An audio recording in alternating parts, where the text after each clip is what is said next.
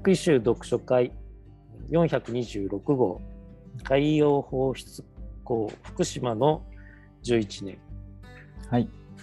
ですね、特集が。えっとう今回も寿共同スペースから金谷と林さんではい。お送りします。どうぞよろしくお願いします。よろしくお願いします。はい。えー海洋放出港福島の11年でこうサブタイトルなんですかね、こうまずこうんうすごい綺麗な海の写真、海に流そうですねしてもいいですかっていうのが、これ本当に印象的ですよね。うん、なんか美しいって感じですよね、これね。うん。グラデーションがあって、透明感があって。うんいわき市の海岸、長長崎？長崎海岸ですかね。磯。磯って言われるってイメージする色じゃないですね。なんか本当になんかね、ブルーグラデーション。非常に綺麗な海です。うんはいモーターパラグライダーっていうんですか、そのうん上からモーターがついたパラグライダーでこう撮ってるみたいなそんなのあるんですね。ですね。私も全然知らない世界でした。うん。まあこうちょっと操縦しながらこういいポイントで撮るみたいな、うんいろんな技術がいるんですかね。綺麗ですよね、これ。はい。パラグライダーってそのね、断崖絶壁からドーンと飛んで、なんかこう風を受けて滑空していくイメージありますけど、そそうれですね。2000メートルを超える高さまでこう上がることも可能で、そういう操作性が高いんですよね、きっと。まあ、うんそのカメラマンの方ですね。あのはい。酒井さん。酒井さんが、えーまあ、今回のその、えー、と2023年から30年以上かけて原発敷地内のタンクに溜まり続けているトリチウムなどを含む汚染水を海に流すことを国が決めたっていう話から、うん。まあ、このさ酒井さんが、えー、と写真を撮ってるんですけどこれいわきの海は変わらずに美しいけれども放射能は色も匂いもなく味もしない。そこが怖い、うんだからみんなそれぞれに海に流していいのかどうかを考えてほしいってうん書かれてるので、まあこれを読みながらちょっと考えたいなと今思ってるところです。そうですね。あの本当に読み応えがある、いやーあの読み応えになってると思います。科学的なところとか、実際どういう海洋調査でね、うんどういう汚染物質がこれまで検出されてきたのかとか、どういう住民の漁港のね、組合の人たちの運動があったのかってこと、はいはい。そして、こうすごく印象的な写真で今言ったところでもありますけど、うん。空撮家の酒井さんが撮られてる写真とか、で本当に海洋の環境のことを考えながら写真を撮ってる方みたいで、本当に多方面からね、考えさせられる、一緒にみんなで考えるっていうのに優れた論考になってるんじゃないかなと、うん。はい、思いますね。一応こうどうどうしますか？順を追ってみていきましょうか。あのはい。4人の方に聞いてる感じですよね、うん。はいそうですね。呼ぶ構成というか。はい、順番に見ていきましょう。はい。じゃあ最初にその請戸っていうあの浪江の漁港ですね。請戸うん漁港のうん。漁師さんのあの高野さん。はい、の、えっと、お話が載ってますよね。うんな海に根ざした請戸の歴史とこう経験で積み上げた海の安全みたいなところで、はい、まあ、後継者不足が続いてるんだけどそれ次男がこう寮に入ってうんみたいな話、うん。うん、でこれ結構年に何度もないがクリスマス前後の頃沖合に出ると宮城の蔵王さんかな。うん蔵王山蔵王山が海の上から真っ白に綺麗に見えることがある。それから3日ぐらいすると必ず大しけになる。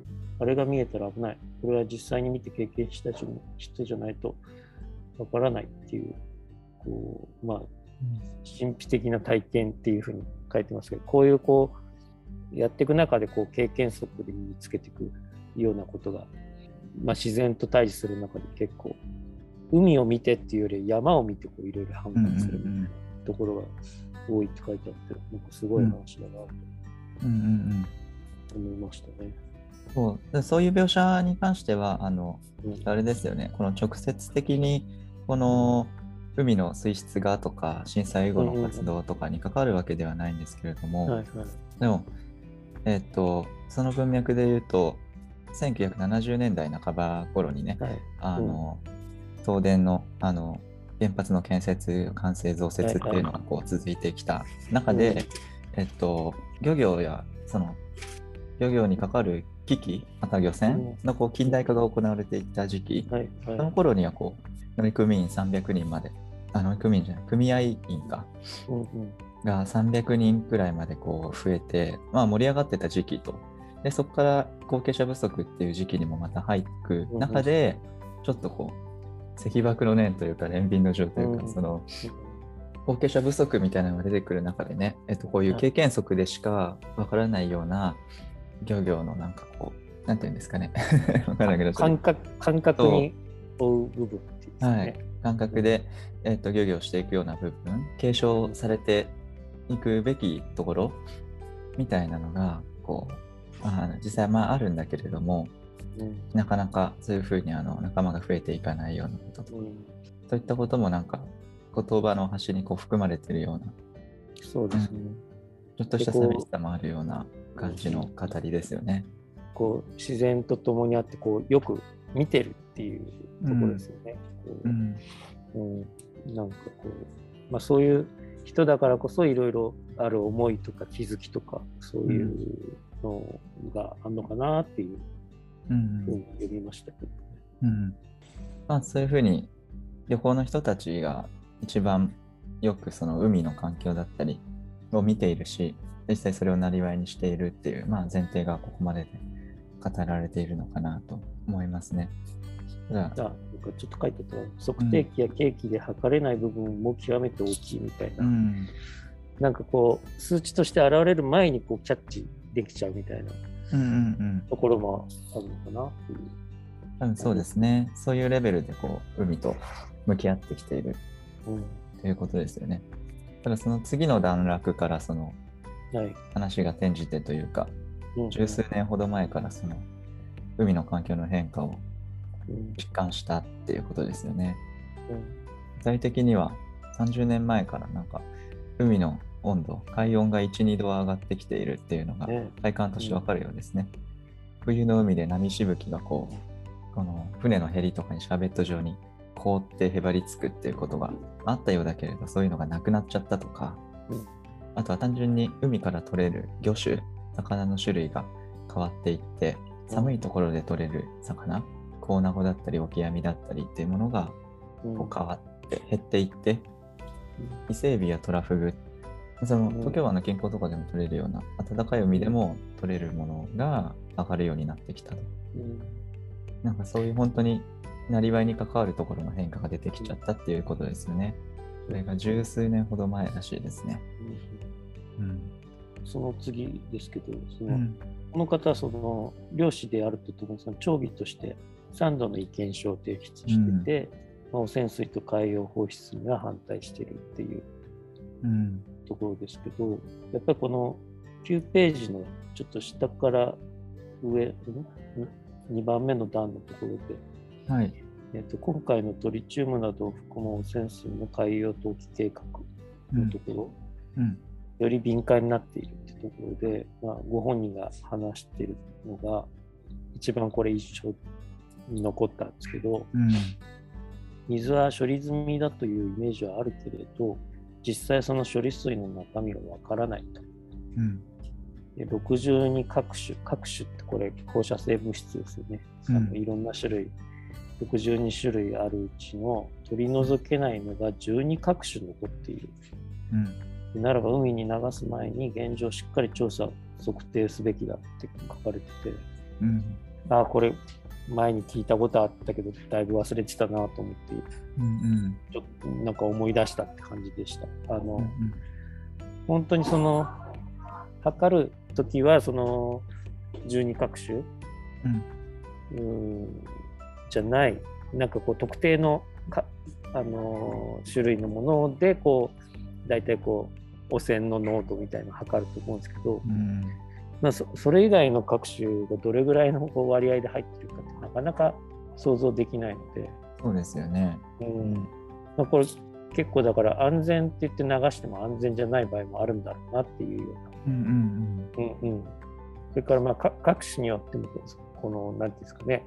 影響が例えばこう身体のほ骨にとかうん。筋肉にとかいうのの部分的な、も被爆とかとどまり方も違うでしょうしうんなんかそういうのがすごいこう複雑な中でわからないままこう海洋放出しようとしてるのかなっていうのが、まあ、ここでは、えっと、高野さんの話としてですけど他の方も割とこういうところは共通してたかなと。そうですね。なんかここ、確かに62各種のうち12は残ったまま海に流すっていうところ、うん本当にざっくりしたフレームの中ではそれはまずいんじゃないかなと思うんですけど、うん次のあの、はいはい。インタビューとかお話しされている水口健也さん、この方、うん。人と魚と水の関係学を研究されている。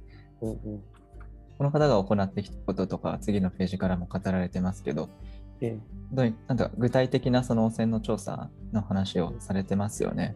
えうん。やっぱり調べるときには、例えば、まあ、土や水、海水だけじゃなくて、米、ほうれん草、牛乳などの農畜産物とか、はい。水産物だったらカレイの類やアイナメとか、うん。こういうのを行った実績みたいなのを語ってはいるんですけど、うん。その中であの魚種、取れる魚種が変わってきてる中で、うん。あの最近取り始めたホッキ貝がその定期的な放射能測定の項目に入ってなくて、住民が不安に思ったりとか、実際その調査追いつかなくて、うん。えっと、浪江町でね取れたホッキ貝が投げ捨てられるみたいな風評被害とか、うん。それと戦ったっていうすごく具体的な例が挙げられていたりするので本当に62各種あのこう流される中でねえやっぱり網羅的にあの無害というか影響関係うん。今後何十年で起こってくるのかっていうことがうん。やはり分からないとどこまでもね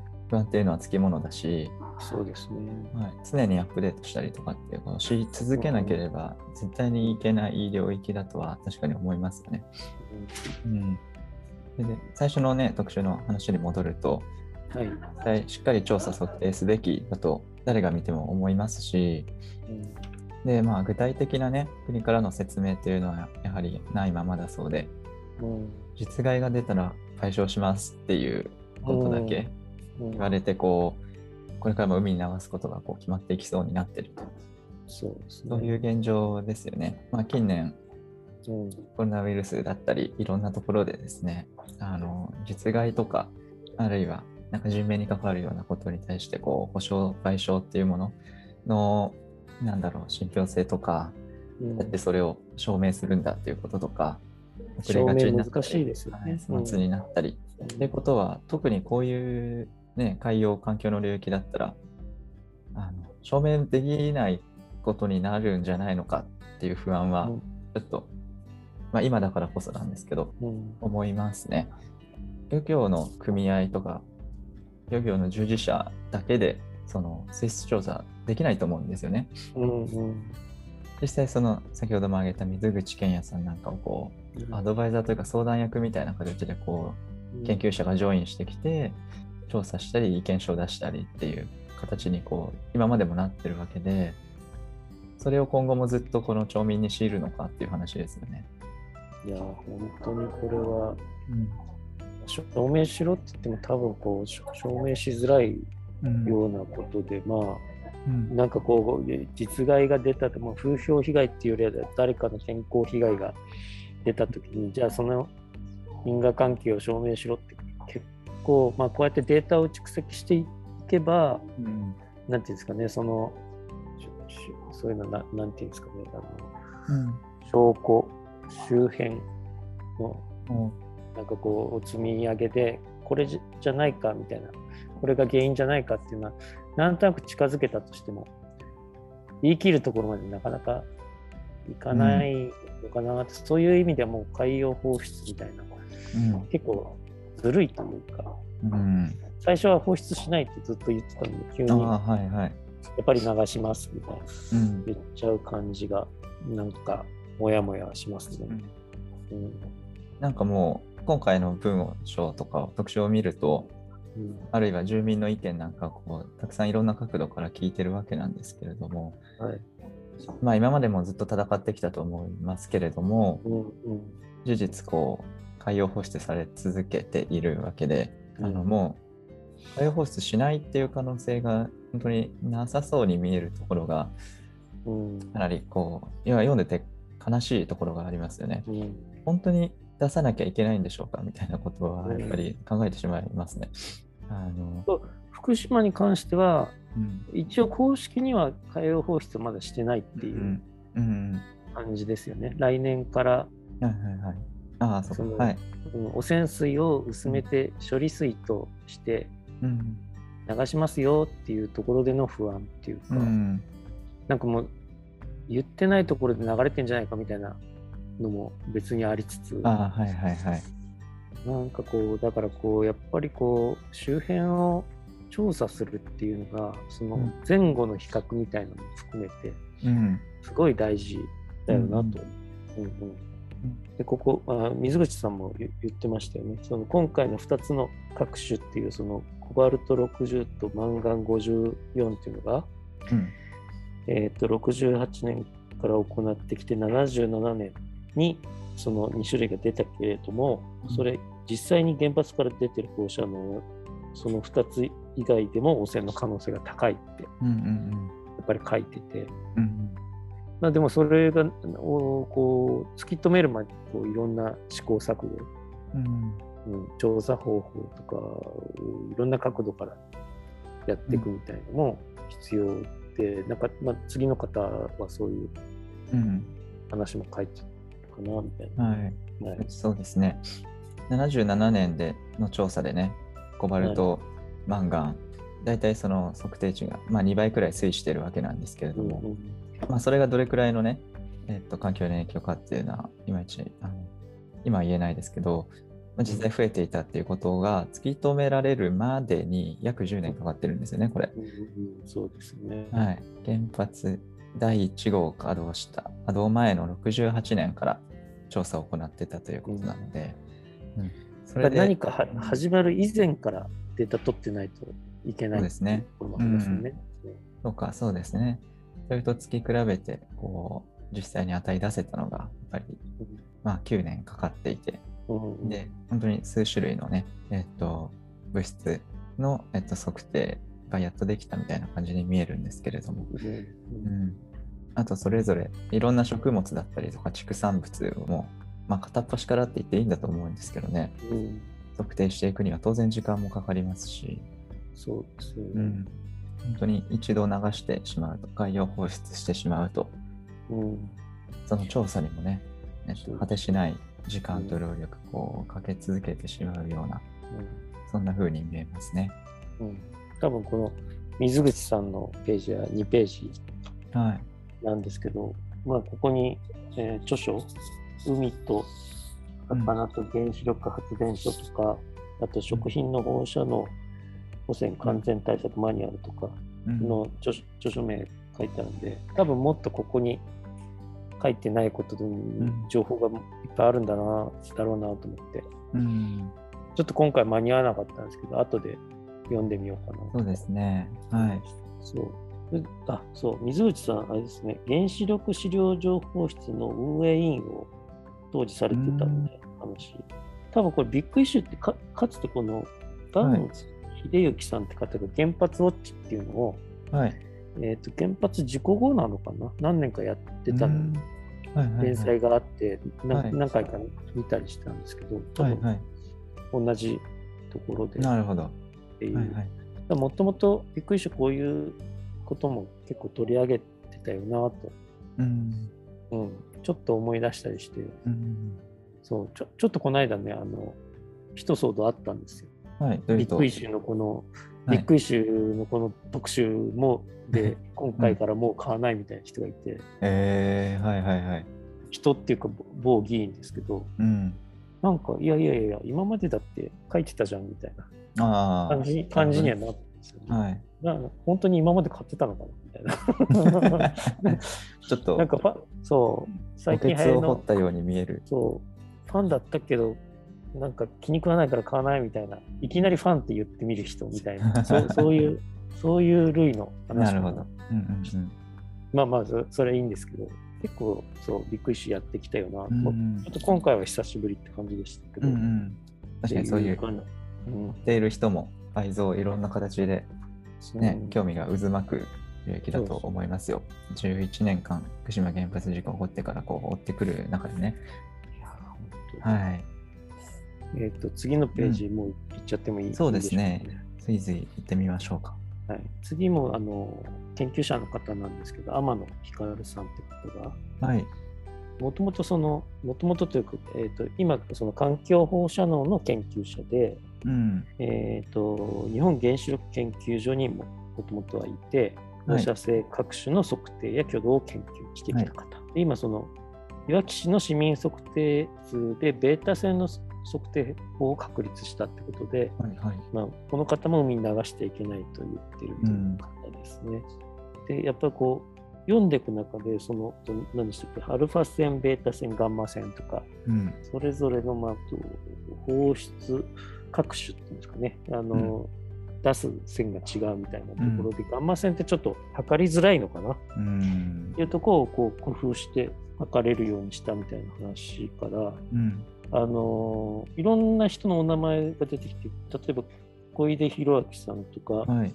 今中哲司さんさんとか割と僕はあの、えー、と11年前のその原発事故の後いろいろ事故後の放射線の話の時にこう出てきた研究者の名前とか出てきて、うん。まあ、お当時いろいろ追ってたからうん。うん。高木任三郎さんとかのの名前とかできたおおーとか思ってちょっとなんかいろいろ当時のことを思い出したりはい。しましたね。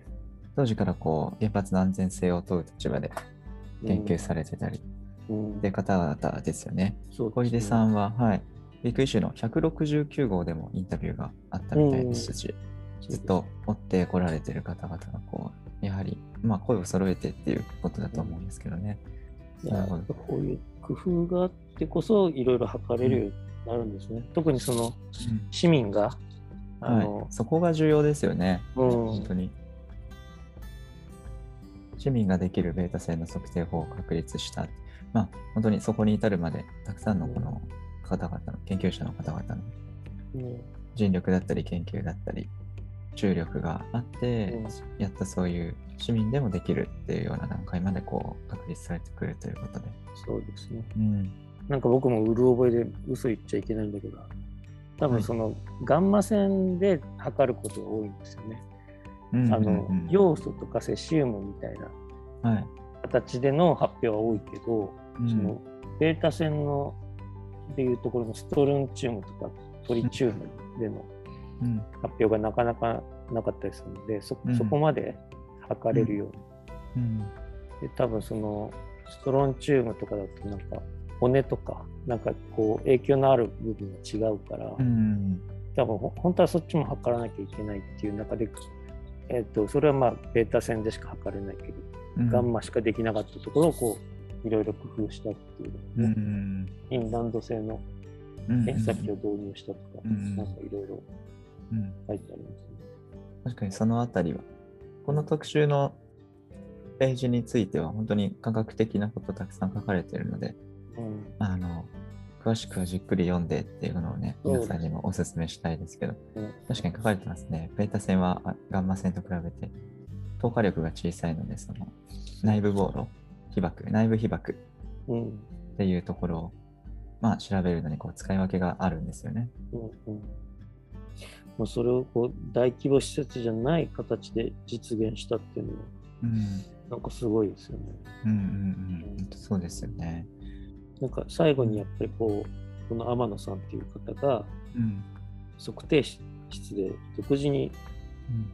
えー、と漁船をチャーターしてっていうところですか。チャーターしてっていうところですね。でその中で海外の断崖絶壁からこううん。地下水が海に流れてるのがうん。見えてうん。なぜこういう場所に原発を作ったのかってこう改めて思ったみたいな話とか、まあまあなんかこう研究すすればするほどなんでこんなことになってたみたいうんなのが見えてくるってことでしょうね。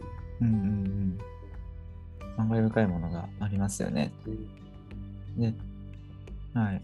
なんか研究し損ねてましたけど、このはい。あの測定スタッフ、うん。市民の有志が立ち上げた測定室はいの。方々、スタッフの多くが、ね、子供を持つお母さんで、うん。その食材などに含まれる放射性物質の測定をうん。本当に担っているのがそういうお母さんたちっていうことがはい。ちらっとこう書かれていたりして。うん。でそういうねそういうスタッフのお母さんたちが危険なく難しくなく、えー、と測定できる方法っていうのを作り上げるのにこううん。尽力している測定室のこのメンバーなわけですけどやはりそういう家庭を持つ方々が本当に直近の問題自分の家庭や子どもたちの将来に関わる問題として自分たちの海を眺めている中でこう地下水がこう海に流れているのを見えてしまうっていうね。うん。いや、なんかそういう情景が非常に心に刺さってしまう、うん。うん、そういった文章で、うん、閉じられていますよね。そうですよね。うん。まあ、こうやって地道に調べる中で、うん。こう、ねちゃんとデータで変化に気づくっていうところを、まあ、やっていかないといけないっていう、うん。それが、まあ、国がやるんじゃなくて市民の側がやうんっぱりいやることで分かってくることがあるっていうことですよね。うんうん。そしてあの研究者の方が、まあ、実際に来てくださってると思うんですけどこういうエリアに来てうん調査研究しながらやはり住民の方々地域の方々こう、まあ、巻き込んでとかお母さんの世代の人たちとこう一緒にやる中で説得力持ってこう発信できていけるようなところっていうのもやはりあるなと思うので、うん。そこの橋渡しというかはい一丸となって活動していけるいっているっていうところがやはりもっと知られていかないといけないなとうん。なんかそんな風に思いましたね。そうですね。で、そのつ次のページかな？14ページで、はい。えっと、この天野さんはこう割とこうはっきりおっしゃってるところがあって、下の方なんですけど、はい。放射性物質はどんなに微量であっても生態に入ればそれなりに影響がある。うん。で、風評ではなく実害なのですって書いてるところが、うん。こうわ割とこうみんな風評被害って言い,、がちというかその、うん。まあ、必ずしもなんですかねあの、直ちに影響はありませんみたいな言い方がうん。当時の政権であったりしましたけど、うん。まあそういうことじゃなくてこう風評被害とよ言われているものは実実は実害なんですよみたいなうん。はっきり言っちゃってるみたいなことが、こういうのが結構必要かなとうん。思いましたね。まあその証明するのは難しいけど証明するためにちゃんとデータを集めるっていうか、うん。まあものすごいあの、ね、大変な作業ではあると思うんですけど。うん。うん大枠での理解ですけど、やうんはりここ真理だなと思っていて、うんうんうんあの、海洋放出の方針がこう決定されてから、その、やっぱ問題が風評っていう、風評被害とその保障にこうすり替えられちゃうことがうんまああるっていうこと。そうですね。うん。やはり実害に違いないと思いますよね。うん本当は。だけど、調査、海洋調査なり、性質調査なり、その根拠を持って、どういう実害がどのエリアに、ね、起こるっていうのが断定できない以上、その期間ずっと、あの、謎なる被害にこう、慌てなきゃいけない、不安にさせられる人たちっていうのが、うんこう増えてくる中で、でも風評とその対策っていう、まあ、すでにある程度ね、やり方が確立されてしまっている問題にすり替えられがちなんですけど、うんうんそこに終始していては、やっぱり物事の本質を取り損ねるというか、でそこに振り回されるのは、やはり住民の方だ、地域の方だったりするので、うんやはり国も行政も研究者もいろんな立場にいる人たちがですね、その実害っていうところにやっぱり目を向け続けるないと、やはり安心安全っていうのはないよなっていうふうに思いますよね。うん最後の段でも天野さんは、その声高に明確に海に放出するのは反対してますね。うん海に流しちゃいけないと思うならもう声を上げろと、上げるしかないのだ。うん黙っていれば放出されてしまうので、一応いろんな案は、ね、断片的に出してくださってますよね。敷地内で可能な限りその陸上保管をするっていう道とか、もうコンクリートやモルタルで固化してしまうとか、うん。可能性は別に他にもあるはずだっていうことはうん。うんおっしゃってます。うん。まあ、お金がかかるからやりたくないんでしょ？みたいな。うん。ことかな。ちゃんとやろうと思えば、うん、いろんな方法あるはずだよっていうところを、なかなかこう示してくれる人がうん。いないので、うん。こういうのがちゃんと書いてあるのがいいなとうん。思いそうでました。すよね。まあ、30年かけてちょっとずつ流し続けて結果的に汚染するっていううん。してうん。で済ませるっていう方法とうん。あともう未来永劫負の遺産って言ったらあれですけどもお金をかけ続けて保管し続けるっていう。うん。でもそれをさせられるのはあのうん地域住民ではないはずなので、そうですよね。はい、でも歴史を忘れないとかうん。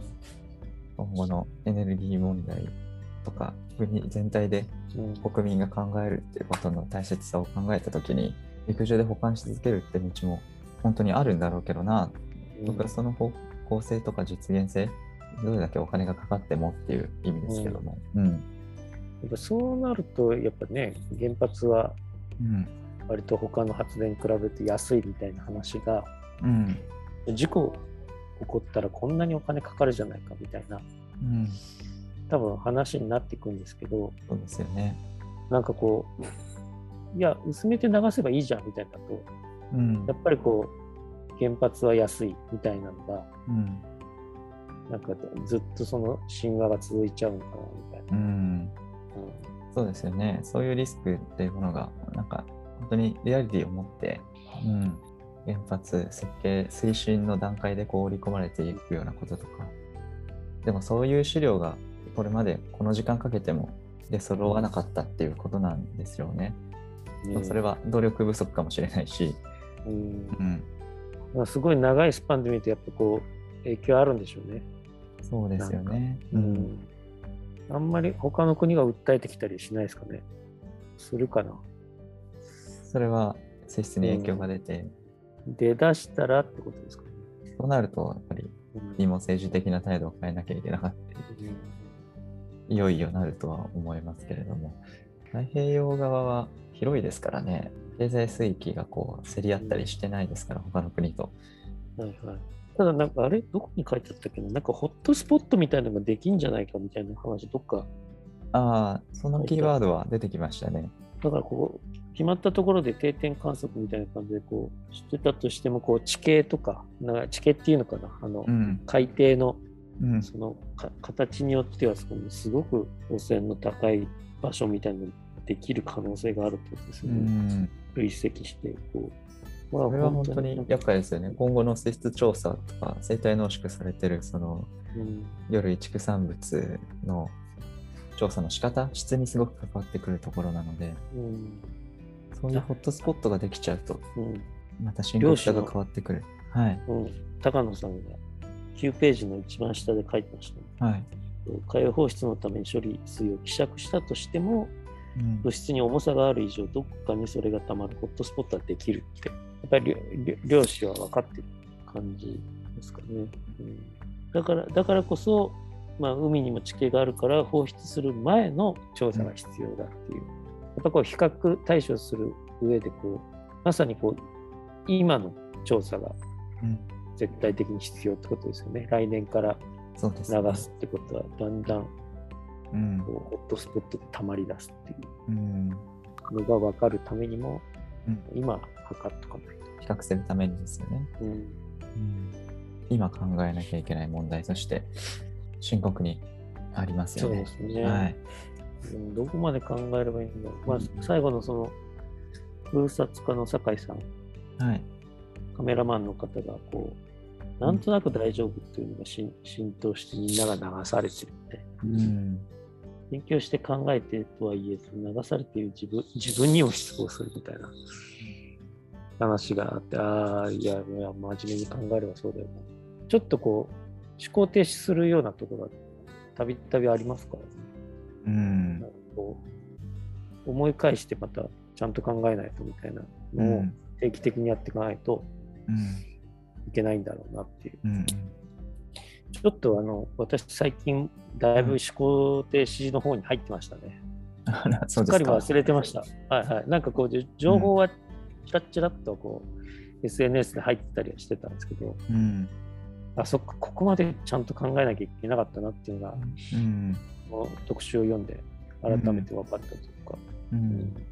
酒井さんが、空撮家の酒井さんが、この最後の方でおっしゃってるのは、放射能はまあ五感ではわからないところが怖いっていうことですよね。うん特集の前半ではね、漁師とかそういうなりわいの方々が山を見て海を見てっていうところも、うんその説得力はありましたけど、うんただ一方で、こういう美しい風景をこう撮って回っている。あの空撮家の酒井さんも、うん。恐ろしいのはその五感ではわからないところで、うん。事故からまだ11年しか経っていない。うん。と、もっと長い年月を経なければわからないこととかがあるので、海洋放出するのは、まあ、いずれ何せを流すにしても早すぎるっていうこと、うん。はい。そういうのに気づいた人たちが言い続けていかないと、やっぱり風化してしまううんっていうことがあるし、うん。下手するとこう水質見見た目の水質はどんどん綺麗になってどんどん綺麗になってるじゃないかみたいな。うんうん。見た目だけで判断しちゃうとそうなりかねないっていうところもあるっていう。本当にまさにそうだと思そういます。ですよね。はい。うん。こんなに綺麗なのに実はこんなにおなんていうの？あのうん。各種がいっぱいあるんだみたいなのを今後ちゃんとやっていかなきゃいけないみたいうん。やはりこう、な。現場を見ている人だからこそうん、風化していくことの怖さそうですね。とか、うん、不安を感じつつも、なんかいろんなメディアだったり情報うん。の影響で、まあそれしか方法がないなら仕方がないうん。とこう言われてしまうと、そして見た目も変わっていかない以上は、うん。何か根拠を持って容認することが時間をかけて難しくなっていくようなこととか、そういうことに対するやっぱ危機感ずっと持ってうん。この地域にいらっしゃるっていうことが書かれてますので、うん。はいあとなんかこうそういう書き方されてなかったかもしれないけどこう美しいっていうのもなんかこう美学的にこう利用されちゃうってことあるじゃないですか。あうんあ、それはありますね。はい。写真がうん。こんな美しい海になりましたみたいに使われちゃうとうん。どどれぐらいこう各種があってみたいなデータなしで一人歩きしちゃううん。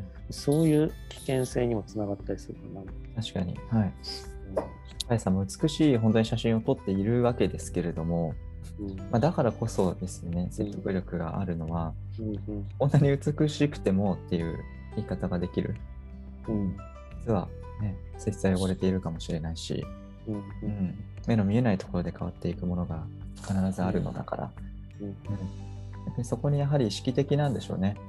うんだからこそこういったところで、えっと、文章も寄稿しているし、うん、非常に、はい、議論の深いところで考えさせられる活動をされていると思います。はいはい。うん。ちょっとあのまたいろいろうん。考えなきゃなとは思う。あの震災以降はこううん。自分でもいろいろ追って考えてるつもりだったんですけどはい。最近だいぶ考えてなかったかなと思って反省しつつちょっとまたここの件海洋放出についてはもうちょっといろいろうん調べてあのこの間もなんかこう深夜に NHK のドキュメンタリーやってたみたいでまだ見てないので、はいはいまあ、そういうのも含めてちょっといろいろはい考えていこうかなと。そうですね。はい、ちょっと引き続き情報ははいいろいろなところから仕入れて学んでいきましょはい。う。うん。ビッグイシュの中でも、こうのん特集でもそうですけど、原,、ううんん、原発ウォッチのコーナーありますね。はい。この間では第179回になってますけれども、はい。はい。うん、こういったところも、まあ、含めてそうですね。うん、そうですね。見ていくところ昔ありからましうん、この後426号ありますね、原発ウォッチ。こういったところもね、こう合わせてみると、やはりいろんな角度から総合的にうん問題となっている、現代まで続いている影響だったり、今後を考えるきっかけに本当になると思うので、やっぱりそういうコラム系の、ね、変遷もちょっと考え直したら面白いかもしれない。そうですね。はい。というところから、うん、皆さんもこう、できる範囲で終える情報を追ってみて、今できること、今後、語り継がなきゃいけない、考えなきゃいけないことも考えていけたらなと思っています。はい。はい。ありがとうございます。はい。じゃあ一旦これで。そうですね。はい。えっ、と、じ次回の427号は、はい端末に書いてありますけど、特集は第3の自律神経と創造性うんとなっております。はいはい。心理的安全性っていうキーワードも出てくるうん。あそうーですね。最近というか、ここ10年くらいで話題になりつつある概念ですけど。なるほど。心の安全の謎に迫るって書いてあります。うん。楽しみです。はい。いろんな人が興味持ってる領域じゃないかなと思いますので、はいじゃあまたはいお楽しみに。ということで、ではまた次回よろしくお願いします。はい。よろしくお願いします。はい今回はこの辺りで皆さんありがとうございました。はありがとうございました。